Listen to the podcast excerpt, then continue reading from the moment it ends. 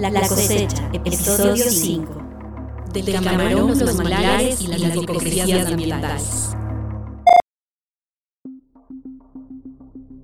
A medida que las principales capitales del mundo gozan de una disponibilidad insólita de camarón, el ecosistema y el tejido social de la región costera ecuatoriana han sufrido un debilitamiento, con pocos esfuerzos por parte del Estado para revertir la situación.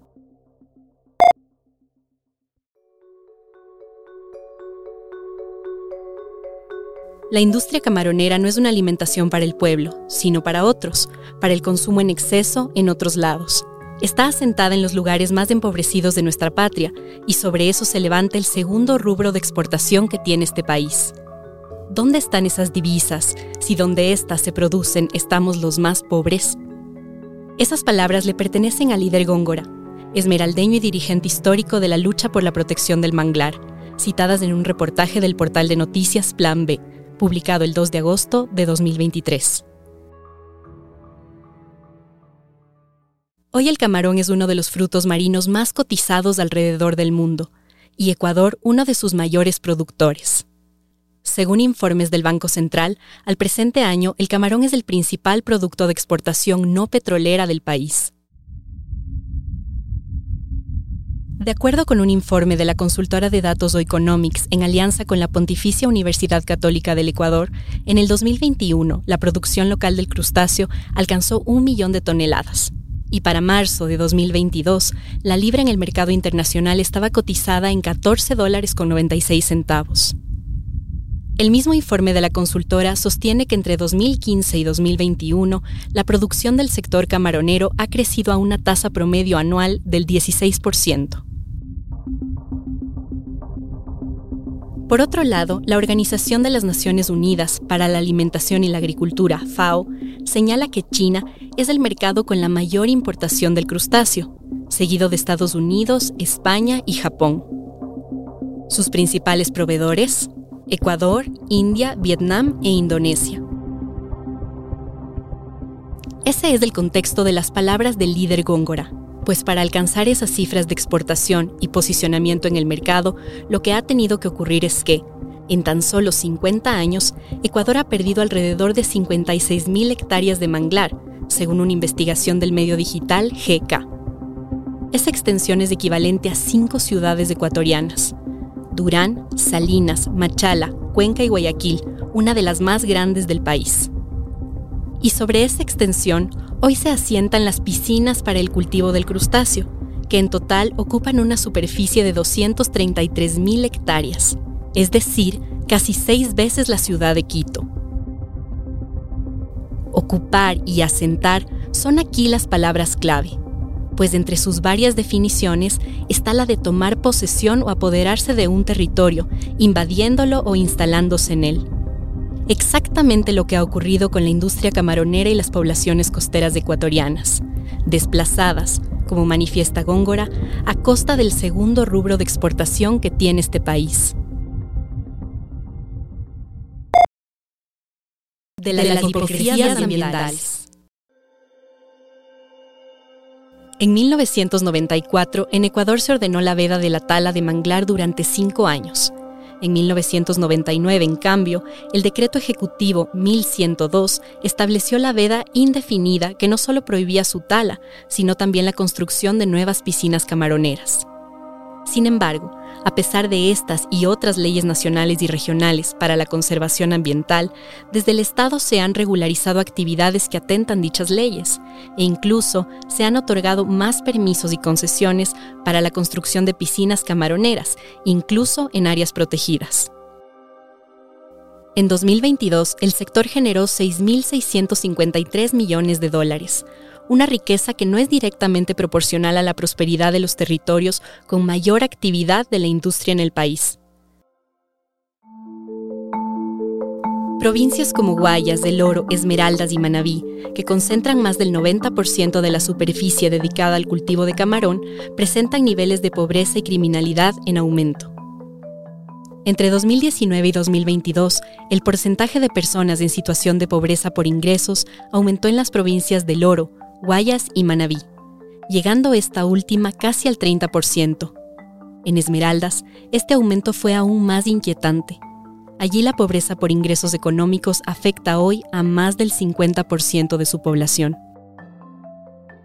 Y es que, como señala la tesis de maestría, Comunidad Urbana e Industria Camaronera, Resistencias Territoriales en Muisne Esmeraldas, publicada en la Facultad Latinoamericana de Ciencias Sociales Flaxo, sede Ecuador, mediante la sobreexplotación de la naturaleza se han generado ganancias que han acumulado unos pocos, mientras que se ha afectado de manera irremediable la naturaleza y la soberanía alimentaria.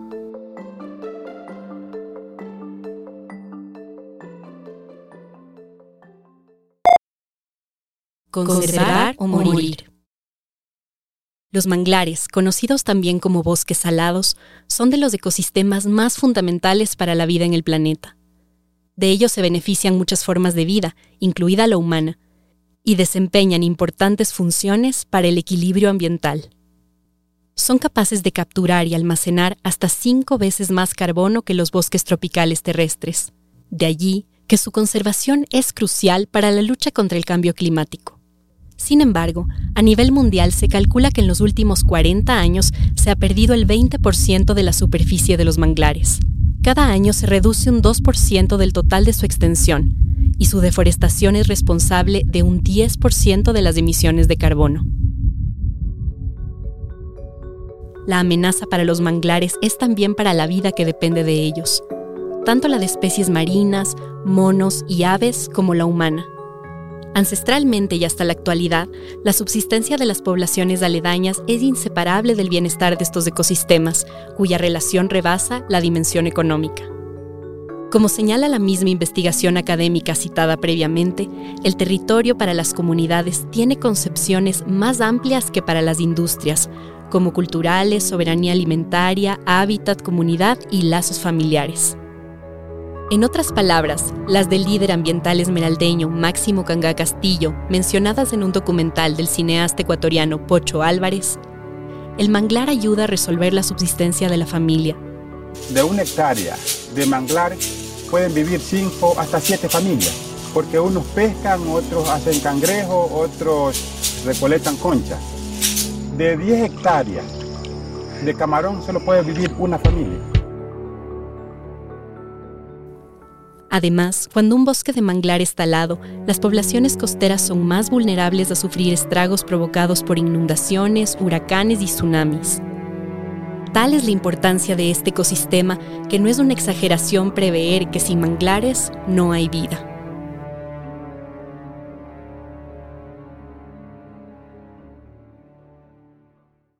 Reducir el impacto. En 2022, Ecuador exportó 1.060 millones de toneladas de camarón de producción industrial. Se calcula que uno de cada cinco camarones que hoy circulan en los mercados mundiales procede de Ecuador, de acuerdo con un reportaje de BBC Mundo. Aunque el éxito de cualquier restaurante de mariscos en el país todavía recae en vender la experiencia marina o playera, lo cierto es que, al menos en el caso de los camarones, esos frutos ya no viajan hasta nuestros platos desde el mar. Hoy por hoy, en Ecuador la trazabilidad de un camarón que se compra en los supermercados o que sirven en las marisquerías empieza en un laboratorio de larvas, pasa por una piscina, luego por una planta empacadora, después por un transporte de carga refrigerada hasta llegar al mercado y de allí a los consumidores.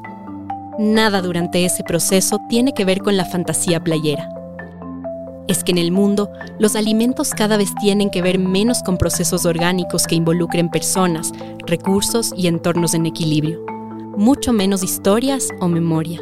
En cambio, lo que comemos es cada vez más el resultado de una producción mecanizada, acelerada y masiva, desproporcional. Por eso es tan importante que el acto de comer, sobre todo en los entornos urbanos, involucre varias preguntas. Para empezar, ¿De dónde vienen los alimentos que conforman mi plato? ¿Qué tipo de producción fue empleada? ¿Cuánto viajaron hasta llegar a las manos que los prepararon? ¿Su disponibilidad es estacional o es permanente y por lo tanto forzosa? ¿A cuántas personas involucra y bajo qué condiciones? Cada respuesta nos dará una idea del impacto que tienen nuestras decisiones de consumo. Impacto siempre va a existir, pero se trata de reducirlo a grados que no perjudiquen ecosistemas ni personas. Se trata de deshacernos de la necesidad de tener siempre disponibles y a bajo costo productos como el camarón. Y recordar que, muy probablemente, lo que está en nuestro plato podría estar participando en la destrucción de los manglares y atentando contra la seguridad de sus comunidades.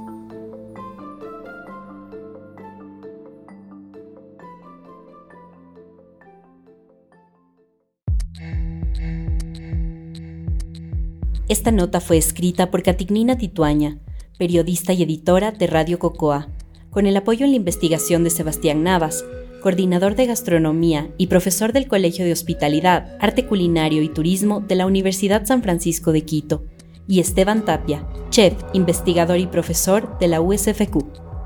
La voz es de Bernarda Trócoli. La cosecha es un proyecto colaborativo entre Radio Cocoa y el Colegio de Hospitalidad, Arte Culinario y Turismo de la Universidad San Francisco de Quito, y cuenta con el apoyo económico de los grants de producción creativa del Decanato de Investigación de la USFQ.